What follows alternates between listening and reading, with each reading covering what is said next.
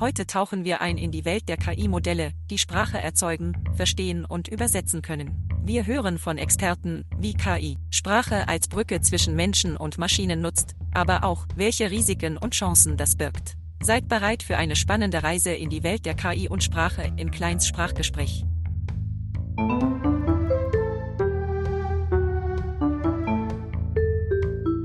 Ja, was wir da gerade gehört haben, ist natürlich von ChatGPT getextet worden.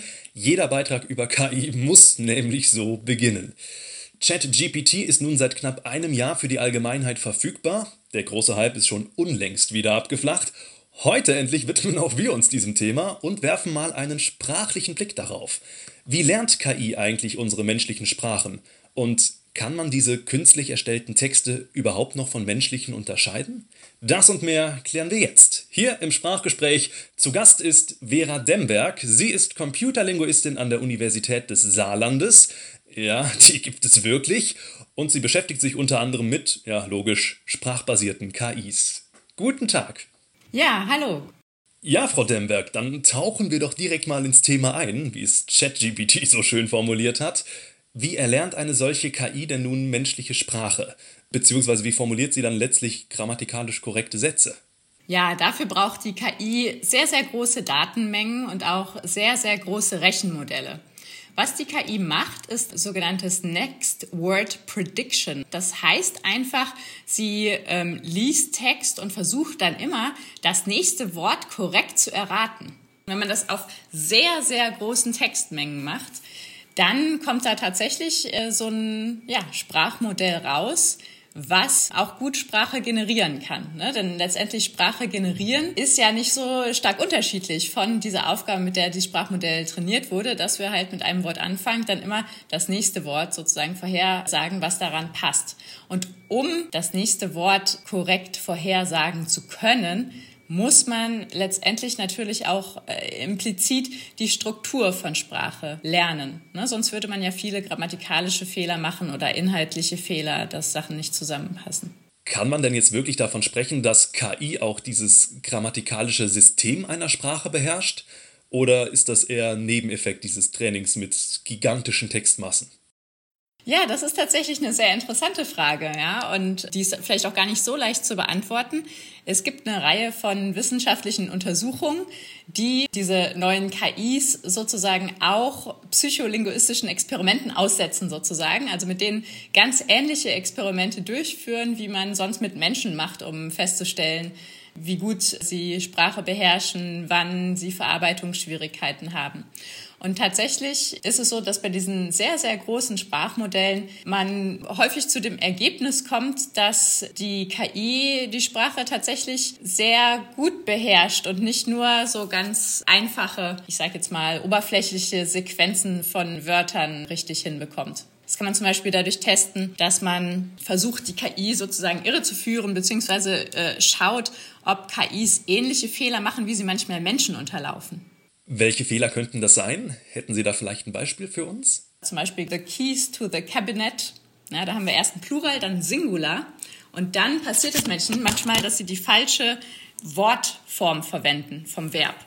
Ach so, dass man dann also schreibt, ähm, the keys to the cabinet belongs to me statt belong to me.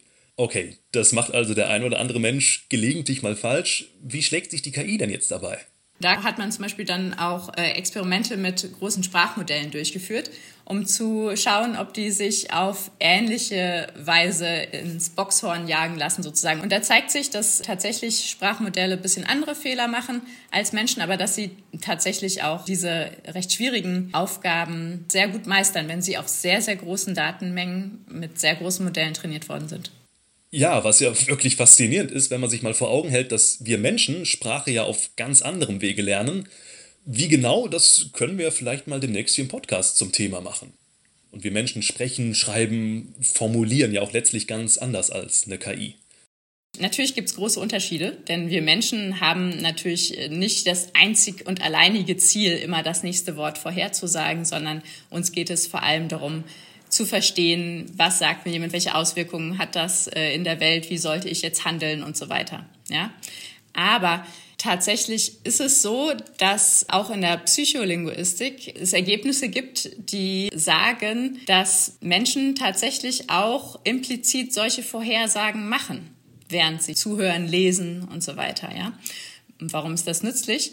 Naja, in vielen Situationen ist es nicht so schön leise wie jetzt, ohne Umgebungsgeräusche, sondern in ganz vielen Situationen gibt es andere Menschen, die gleichzeitig sprechen, andere Störgeräusche. Und dann kann man einfach Sprache mit größerer Wahrscheinlichkeit richtig verstehen, wenn man schon eine Hypothese darüber hat, was das nächste Wort tatsächlich ist, wenn man da bestimmte Erwartungen hat. Ja, das heißt, es kann auch ein Mechanismus sein, der uns tatsächlich hilft, Sprache in typischen Umgebungen zu verstehen. Ja, das heißt, vielleicht ist das gar nicht so weit hergeholt, dass dieses Sprachverstehen durch Vorhersage des nächsten Wortes was ist, was durchaus auch gewisse Ähnlichkeiten mit menschlichem Sprachlernen und Sprachverstehen hat. Okay, in der Hinsicht ist uns KI dann also vielleicht doch ein bisschen ähnlicher als gedacht. Spannend, aber auch ein bisschen gruselig. Naja, äh, kommen wir nochmal zurück auf das Erlernen einer Sprache. Es gibt ja tausende Sprachen auf der Welt. Eignen die sich alle gleich gut für KIs? Also ich würde mal vermuten, eigentlich müsste eine KI ja mit allen Sprachen gleich oder ähnlich gut zurechtkommen, da sie eben ja nur das nächstwahrscheinlichste Wort vorhersagt, egal wie komplex die Sprache ist, oder? Wie gut eine KI eine Sprache lernen kann, liegt vor allem daran, wie viele Ressourcen von dieser Sprache verfügbar sind. Und darin unterscheiden sich die Sprachen natürlich sehr stark. Ja, also für manche Sprachen haben wir riesige Datenmengen, für andere Sprachen haben wir tatsächlich nur sehr kleine Datenmengen, die verfügbar sind. Wenn wir jetzt zum Beispiel auch an Sprachen denken, die vielleicht vor allem gesprochen sind oder wo die meisten Sprecher bilingual sind, da ist dann auch im Internet äh, oder in Büchern oder so eigentlich gar nicht viel Datenmaterial da manchmal vielleicht nur die Bibel und ein paar Blogs oder so, ja. Dann kann die KI so eine Sprache natürlich nicht so leicht lernen, das ist klar. Da gibt es dann Verfahren, dass man zum Beispiel versucht, Strukturen von ähnlichen Sprachen auszunutzen und dadurch auch so eine Sprache, für die wenige Ressourcen nur zur Verfügung stehen, besser lernen könnte, als wenn man kein Material von anderen ähnlichen Sprachen hätte. Aber das ist, würde ich sagen, aktuell der größte Faktor daran, wie gut eine KI Sprache lernen kann. Das heißt aber bei den Sprachen, von denen jetzt genügend Trainingsmaterial vorhanden ist, nehmen wir mal Englisch und Chinesisch, da ist es dann letztlich egal, wie komplex die Sprache an sich ist oder wie schwer wir Menschen uns vielleicht damit tun, diese Sprache zu erlernen. Die KI kommt dann eh nicht gut zurecht.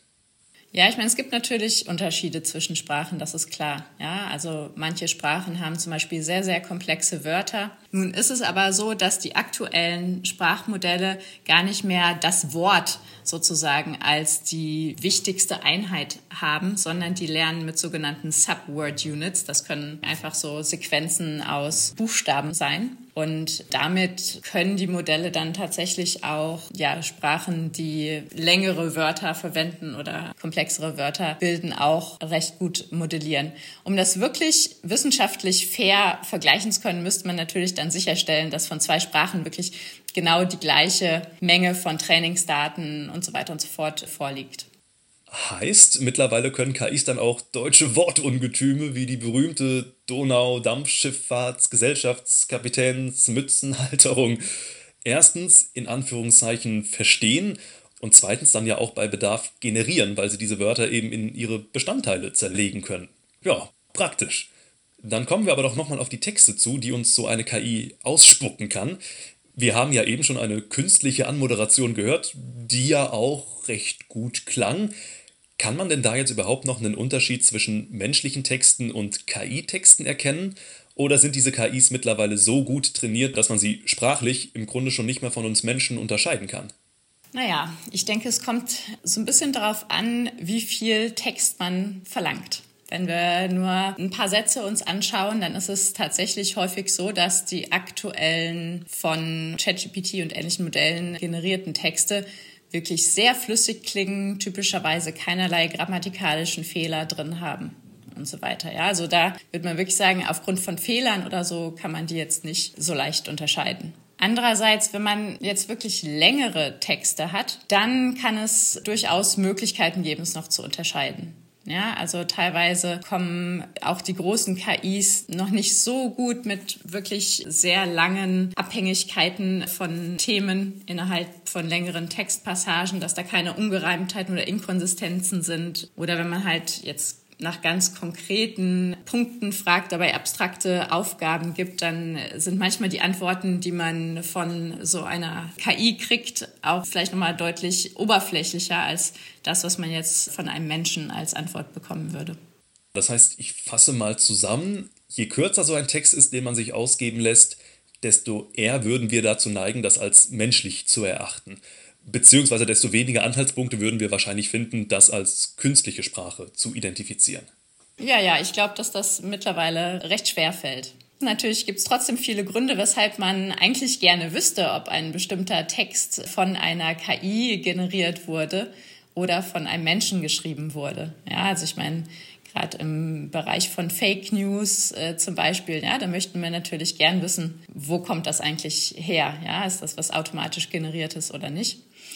Und da gibt es natürlich Bestrebungen, sogenanntes Watermarking einzuführen für maschinengenerierte Texte. Das muss man sich so vorstellen, dass in dem Text sozusagen eine Art äh, Code versteckt wird. Also wenn wir jetzt einen Text formulieren, dann gibt es ja immer viele Möglichkeiten, wie man die Formulierung wählen könnte. Und das können sich theoretisch natürlich auch Sprachmodelle zunutze machen, indem sie halt bestimmte Wörter durch andere ersetzen, die gleich oder ähnlich bedeutend sind, dadurch, dass sie bestimmte Strukturen wählen und dadurch sozusagen es ein statistisches Muster gibt im Text, das wieder zu erkennen ist. Allerdings ist sowas dann auch nur maschinell äh, wieder zu erkennen und nicht durch einen Leser. Ja, das heißt, als menschliche Leser haben wir da das Nachsehen und könnten dann nur mit Programmen eben diese internen Wasserzeichen finden. Diese Wasserzeichen sind dann aber wahrscheinlich vor allen Dingen in längeren Texten wirklich gut ausfindig zu machen, oder?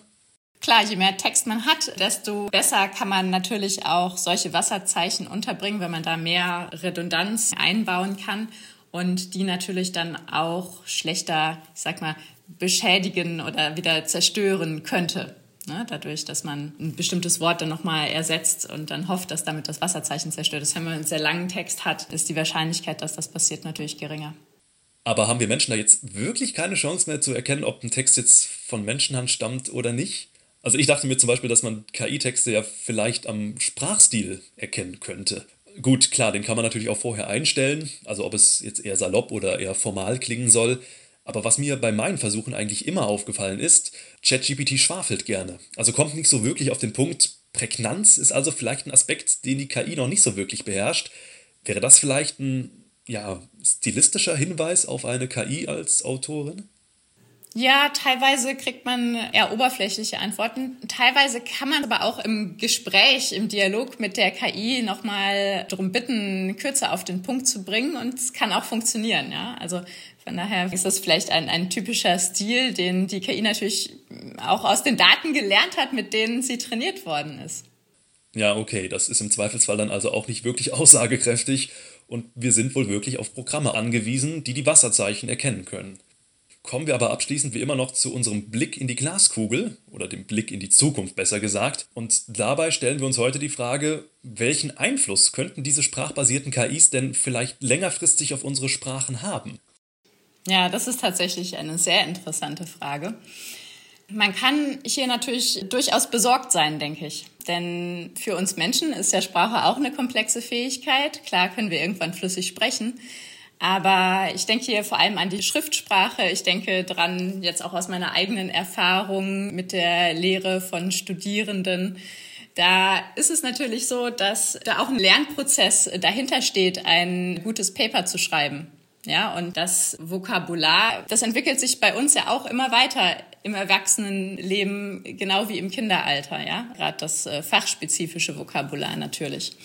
Wenn man jetzt aber denkt, dass vielleicht in der Zukunft immer mehr Text durch KIs generiert und dann nur noch überprüft wird, dann steht natürlich schon zu befürchten, dass eventuell die menschliche Fähigkeit, gute Texte zu formulieren, abnehmen wird. Ja, klar, Aufgaben, die man abgibt, trainiert man nicht mehr regelmäßig. Das ist dann vielleicht ein ähnlicher Effekt wie bei Rechtschreibung und Autokorrektur. analog, was man sich da auch nochmal vor Augen führen kann, ist äh, zum Beispiel auch das Orientierungsvermögen. Ja, also unsere Fähigkeiten, Karten zu lesen oder uns in einer Stadt äh, zu orientieren, haben nachweislich durch die Einführung von Navigation im Auto, auf dem Handy und so weiter abgenommen.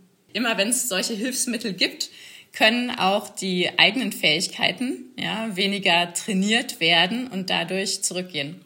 Und vielleicht als letzten Punkt dazu noch, Sprache entwickelt sich natürlich ständig weiter. Und Sprache entwickelt sich natürlich durch die Sprecher, die Sprache sprechen, durch Sprachkontakt. Und im Prinzip haben wir hier auch eine Art von Sprachkontakt sozusagen. Ja, also wir lesen in der Zukunft viel mehr automatisch generierte Sprache und das hat natürlich auf uns auch wiederum Auswirkungen. Welchen Einfluss KIs also konkret auf unsere Sprachen haben werden, ja, das wird sich dann wohl erst in den nächsten Jahrzehnten zeigen. Dazu gibt es logischerweise noch keine Studien. Aber eins steht fest, wir sollten uns bestenfalls auch nicht zu abhängig machen von KIs. Und ja, damit sind wir leider schon wieder am Ende für heute angelangt. Ganz, ganz herzlichen Dank für das spannende Gespräch, Frau Demberg. Ja, vielen Dank. Hat mir Freude bereitet. Ja, und das ist nicht nur das Ende dieser Folge, sondern auch das Ende unserer ersten Staffel. Wir verabschieden uns also nochmal in eine kleine Pause. Habt ihr Verbesserungsvorschläge, Lob, Kritik? Dann schreibt uns doch gerne eine nette Mail. Wir freuen uns drauf. Und wenn alles gut läuft, sind wir dann schon im neuen Jahr mit neuen Sprachgesprächen zurück. Wenn ihr die nicht verpassen wollt, abonniert den Podcast. In der Zwischenzeit könnt ihr natürlich auch die bisherigen fünf Episoden nochmal nachhören. Und wir freuen uns auch über ein paar Sterne bei Spotify und Co. Also, einen schönen Winter euch, frohe Festtage und auf bald!